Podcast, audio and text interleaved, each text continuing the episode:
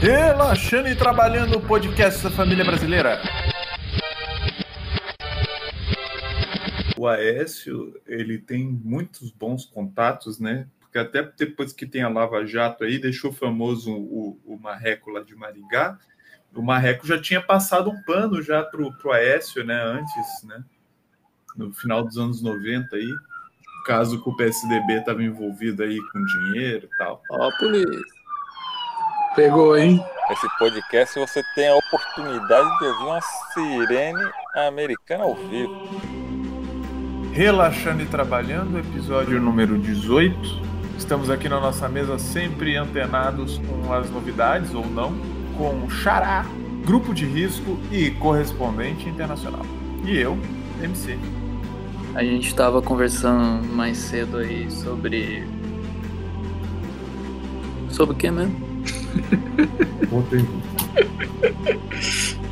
Não, tá, então deixa eu começar. Bora! Antes da Copa, as pessoas vinculavam muito que a reeleição da Dilma estava vinculada ao Brasil ser campeão. Daí o Brasil pega e toma 7 a 1 e ela foi eleita mesmo assim. Antes da Copa, tem um monte de protesto. Tem um monte de gente desalojada das suas residências, de onde vive, para as obras. Um monte de elefante branco sendo construído. Aí vem aquela porra daquela lei geral da Copa, onde você muda, simplesmente muda a legislação do país para ter um evento. É tudo parte do experimento, né? O experimento já estava ali acontecendo. É, ali é aquela parte pré-anestesia, aquele. Você tem que ficar sem comer durante um, um tempo. Era o pré-operatório, né? É, aconteceu muitas coisas absurdas, né? Enfim, aconteceram essas obras que destruíram lugares por interesses econômicos óbvios de elites, né?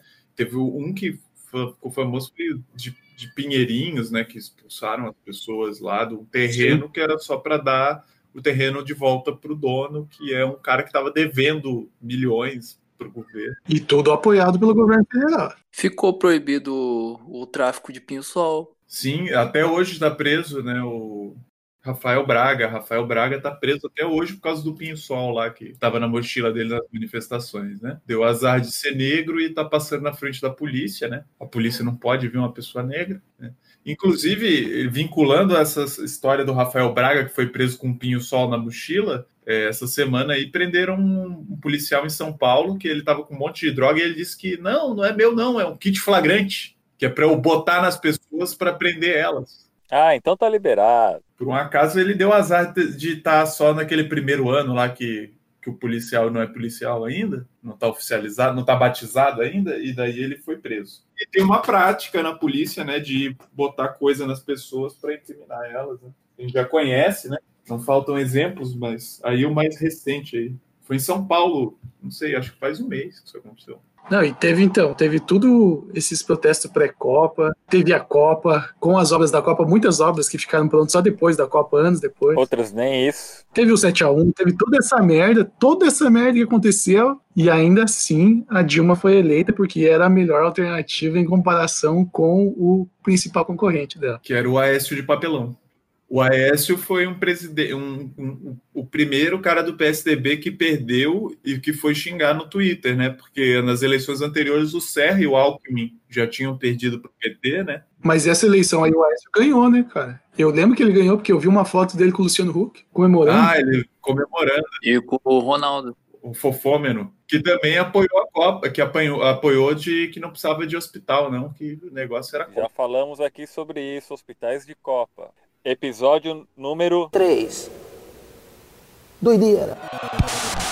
É, e aliás, teve uma coisa importante que aconteceu em, em 2014 para o futuro, foi o início da Lava Jato. Hein? A Lava Jato começou durante o governo Dilma, antes da Copa, inclusive, antes da Copa. Eu acho que é importante falar da morte do Eduardo Campos, né? Ele caiu num avião, um jatinho, que caiu quando estava se aproximando para pousar, né? E ficaram conspirando que a Dilma teria matado ele, que ele seria o melhor presidente do Brasil, não sei o quê. E no fim é muito engraçado que, apesar de estar muito claro na época que o, o jato tinha sido comprado com dinheiro de caixa 2, né? Que não é legal isso. é, isso, isso foi completamente ignorado, né? Que já seria um presidente que ia começar fazendo campanha num avião com dinheiro de caixa 2.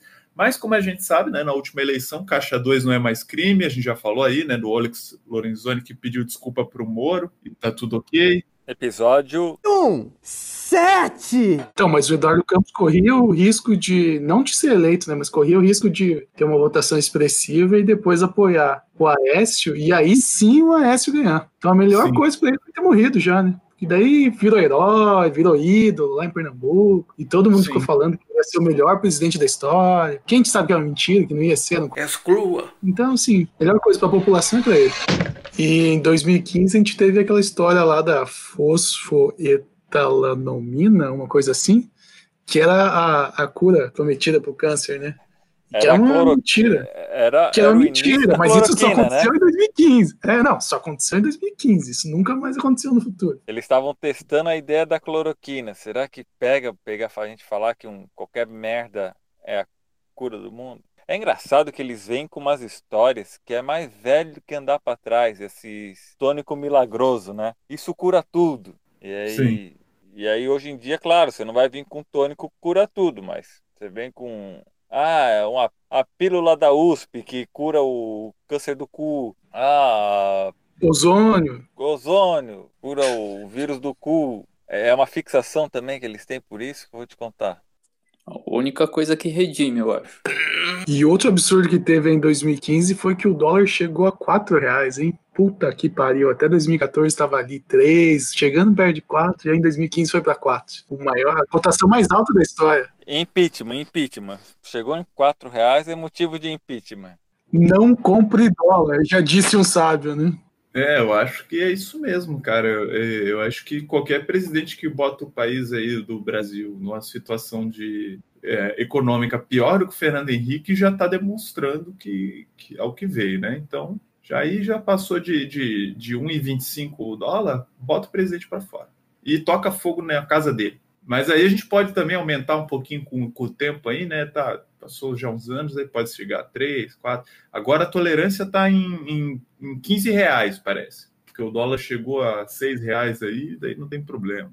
Mas é bom para a indústria, é bom para o agronegócio, o dólar alto agora. Naquela época não, mas agora é. Agora, agora é bom, é. Agora é bom para vender commodity. É, durante a pandemia tá fechada a Disney mesmo, né? Então não tem problema. Não, acho que abriu.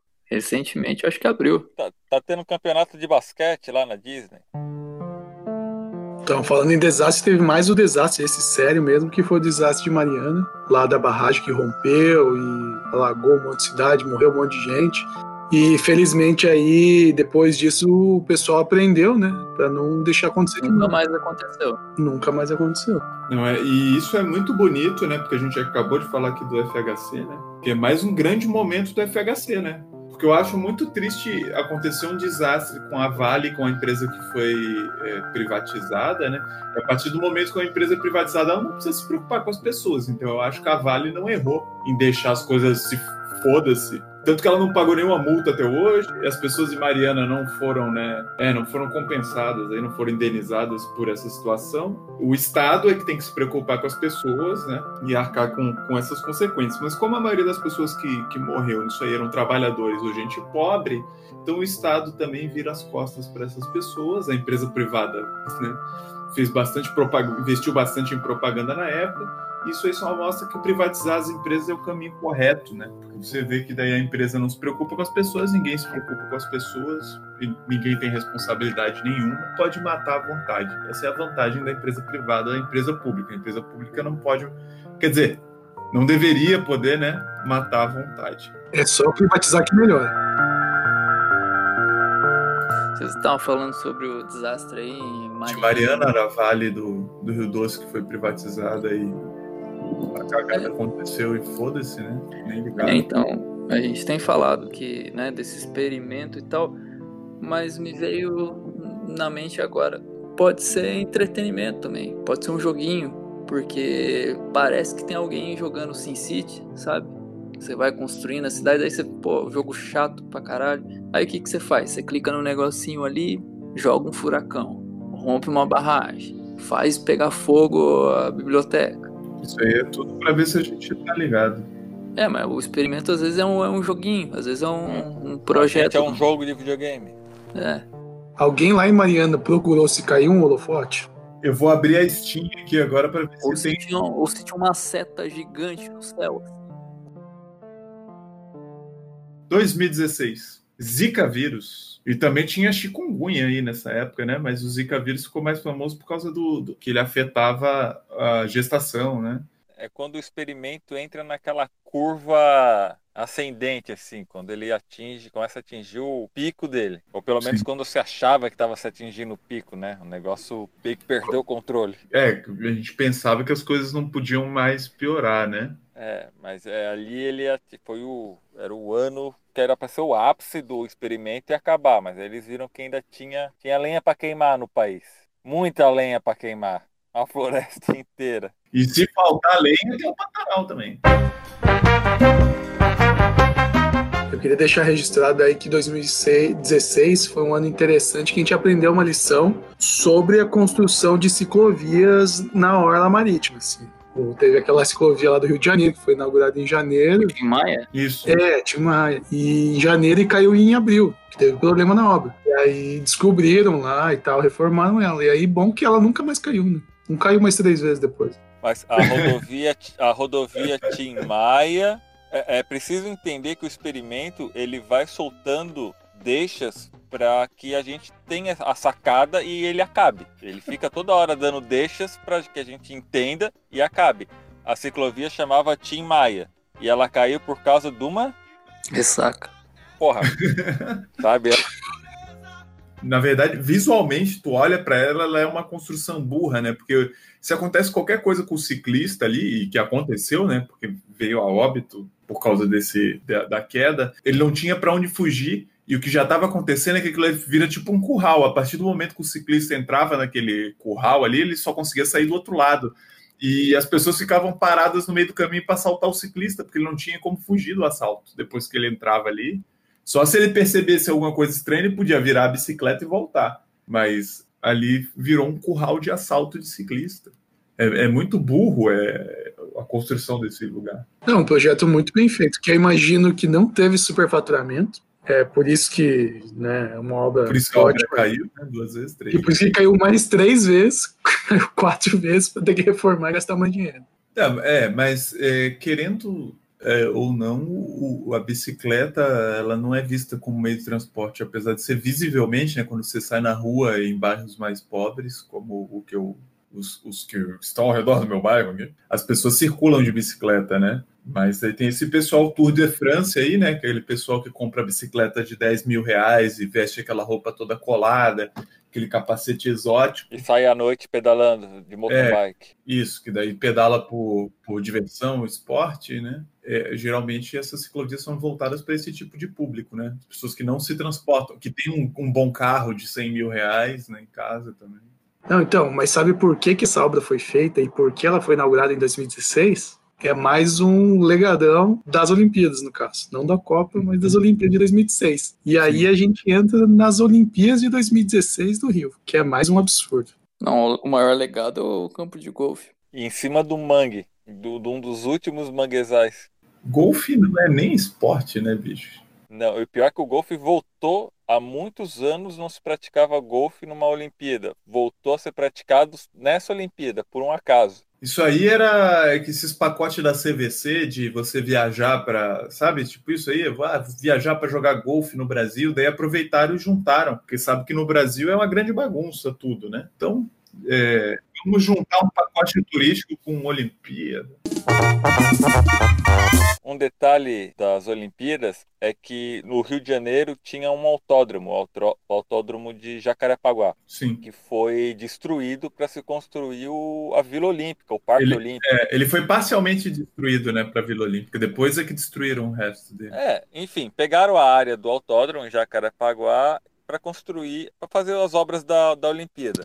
E passados quatro anos, o Brasil resolve que o Rio de Janeiro precisa de um autódromo. E aí eles querem pegar a área de Deodoro, que também era uma área no Rio de Janeiro, que construíram coisas para as Olimpíadas. E aí eles querem construir um autódromo lá agora.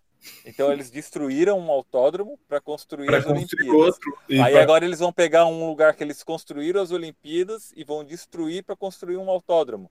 Uma coisa bem inteligente. É, o Rio de Janeiro ele tem demonstrado cada minuto que passa, cada segundo que passa, que ele é um, dos lugares que a- o planejamento está muito além. A gente não consegue nem acompanhar o planejamento do Rio de Janeiro. É muito planejamento, é muito à frente do seu tempo. Você imagina que a gente está analisando coisa que aconteceu quatro anos atrás e a gente não está conseguindo entender? Que a gente só vai conseguir entender daqui a uns 10 anos, mais ou menos. E, se, e vocês querem mais um ponto? O autódromo novo que vai ser construído no Rio de Janeiro, a empresa que ganhou a licitação foi a empresa que redigiu a licitação. E querem mais um absurdo? A empresa que ganhou a licitação, que foi a mesma que redigiu a licitação, depois de ganhar, teve que fazer uma adaptação na licitação porque ela não cumpriu os requisitos da Para licitação. ganhar a licitação. Ah, que complicado, né, cara? Aí é a mesma coisa que tu escrever a prova e não tirar 10. Você escrevia a prova, fazia a prova com consulta e ainda não tirava 10. E aí te dava uma segunda chance de refazer a prova com consulta de novo. Só que daí, como é um edital, né? Na verdade, você não muda a sua resposta, você muda a pergunta. Você muda a prova, né? Você muda a prova e não a tua Você resposta. adapta a prova à tua resposta. Não, mas aí mandaram para um estagiário fazer o edital, ou mandaram o estagiário embora, né? Porque estagiário não fica muito tempo. Aí mandaram outro, outro estagiário escrever o projeto, aí mandaram embora também. E aí o terceiro estagiário que foi executar. E aí ele já não era mais o mesmo estagiário do edital, não era do projeto, aí deu ruim. Na licitação estava que a empresa tinha que ter X% do valor da obra em capital social integralizado. E ela não tinha nada, porque a empresa foi constituída ano passado. E ela não tinha nem uma enxada. Uma empresa era uma construtora que não tinha uma enxada, não tinha nada. E ganhou. E por um acaso ela está envolvida com as milícias do, de Rio das Pedras. E com o Crivella, e, e com o Witzel, tudo ao mesmo tempo. Que maravilha, hein? Que maravilha. O Rio de Janeiro é uma grande sopa de alegria, né? Suco de Brasil. Vocês viram como é que ficou a nota, o lobo, a cara do Lobo Guará? O Lobo Guará passando sede por causa do incêndio. O Lobo Nossa Guará tá Senhora. morrendo na nota de 200, tá com a boca só eu desenhando no, no pente. tá, Nossa, tá chorando, tá chorando ali, a cara de desespero dele. A cara do Brasil, cara.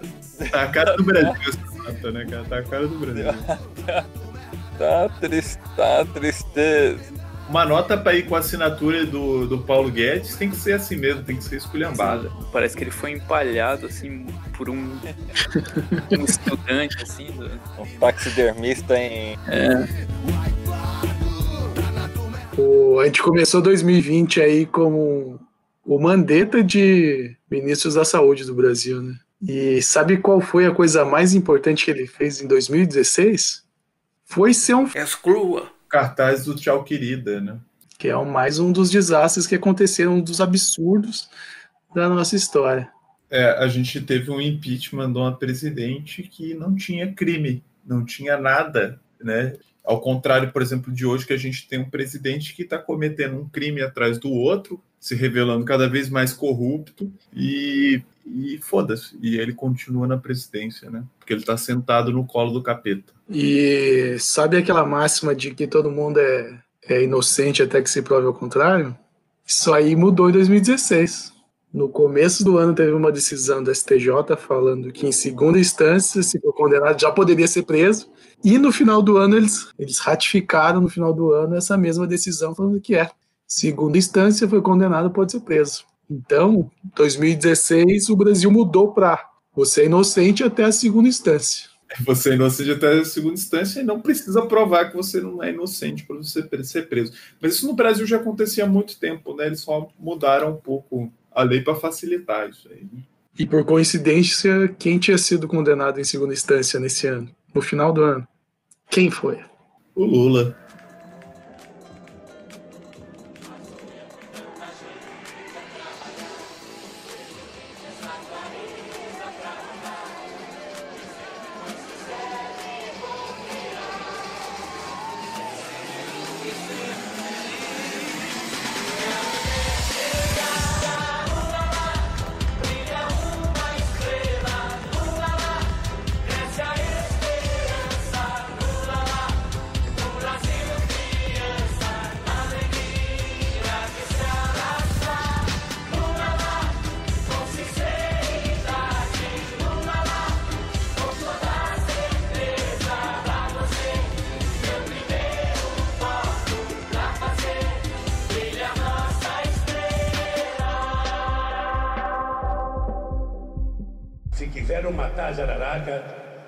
Bateram na cabeça, bateram no rabo. E a jararaca tá viva como sempre.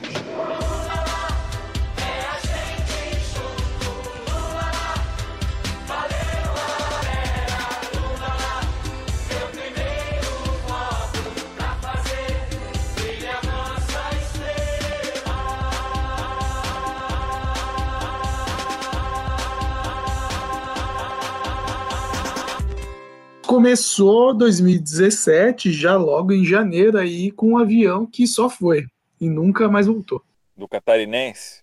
E no lugar dele só chegou o advogado do, do PCC. O advogado do PCC que era ministro da Justiça. Ele era ministro da Justiça, é, conhecido também por ter advogado para o PCC, o que não tem nada de errado, né? Fato do cara ter advogado para pessoas envolvidas com uma organização criminosa, acho que é, os advogados eles não têm problema com, com isso, né? Eles conseguem separar bem as coisas, né? No trabalho deles.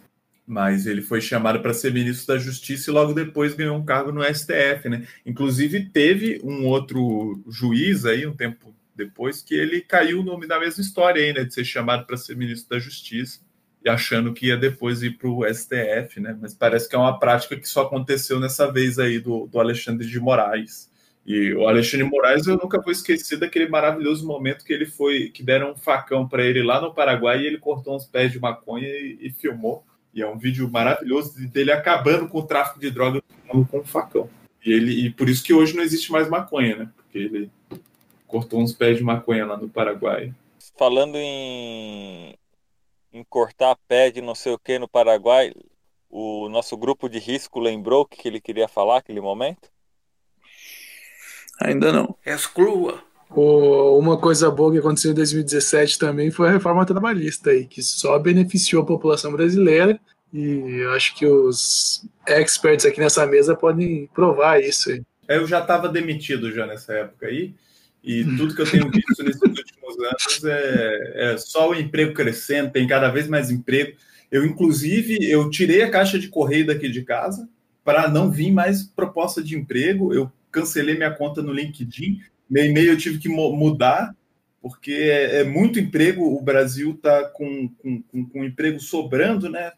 Plano em pleno emprego, parece até que é o Lula que é o nosso presidente. É. Não, eu tenho uns conhecidos aí que depois da reforma trabalhista eles sentaram para negociar com o patrão. O patrão basicamente deu a empresa para eles. Porque assim, falou assim: não, você é um funcionário exemplar. Você merece ficar com essa empresa para vocês, não precisa trabalhar mais. Tá uma maravilha isso aqui, ó. Assume, assume isso aqui e eu vou trabalhar para você. O dono da empresa começou a trabalhar para ele. Pois é, cara. Não, tá um paraíso, velho. Finalmente é possível ser trabalhador nesse país aqui. Só empreendedor que não, não empreendedor. O que está acontecendo é que depois da reforma trabalhista, todo mundo, o Brasil virou o país do empreendedorismo. Todo mundo é empreendedor, principalmente no ramo de logística. Ah, é? Logística de pessoa, logística, logística de alimento, to, é, o empresariado brasileiro focou nessa área e cresce como nunca o número de empresários no ramo de logística, que é um ramo muito complexo. Ah, e um exemplo bom aí dessa discussão aí, né, do o patrão discutindo com, com o trabalhador, né, o cara que trabalha para ele aí, foi o próprio cara aí que é neto de um ex-presidente, ou eleito presidente aí, que negociou, né, com os caras que trabalhavam para ele e tal, aí recebeu 2 milhões, inclusive. Recebeu 2 milhões de funcionários que trabalhavam para ele. Isso, Isso é que é bom, né, cara? Isso que é bom. Mas eu acho muito engraçado essas pessoas que trabalham em carro comissionado, que o emprego dela não é ir trabalhar, né? não é sair de casa e, e, e, cumprir uma rotina de trabalho qualquer. O emprego dela é depositar o salário na conta do patrão. Isso é, é muito engraçado, né? Mas isso só funciona quando não é o patrão que paga o salário da pessoa, né? É quando é o Estado que paga, que no caso nós. Né? Aí funciona bem. Mas é bom porque às vezes a gente fica muito preocupado com as pessoas aí, com os filhos, né? Você não sabe o que fazer com seus filhos, você coloca eles num esquema desse aí na política para depositar dinheiro para você, que daí evita que o seu nome apareça na mídia. Mas geralmente o nome, o nome das pessoas só aparece na mídia quando elas não são mais presidente da República. Então é uma questão de tempo, né? Como, como já dizia o Lenin. Tempo dirá.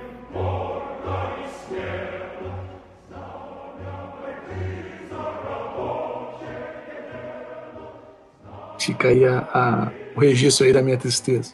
E manda, manda uma foto pelado pra ver se você tá triste mesmo. Pra ver se você é triste mesmo.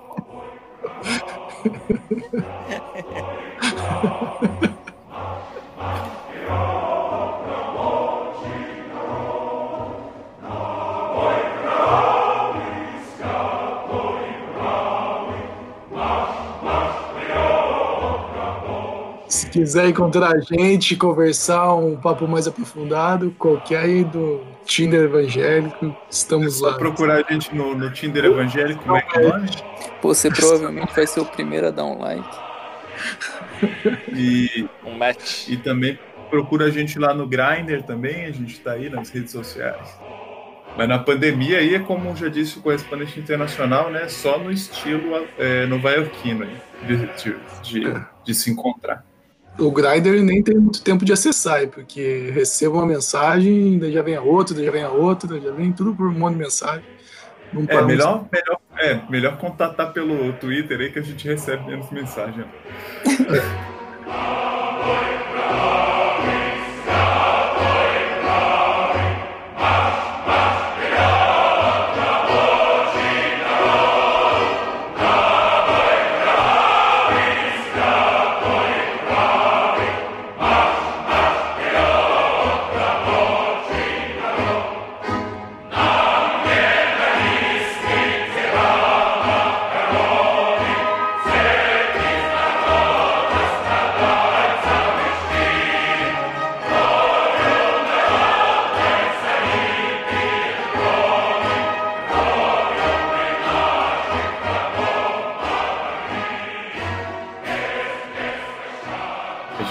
em 2017 mesmo, gente?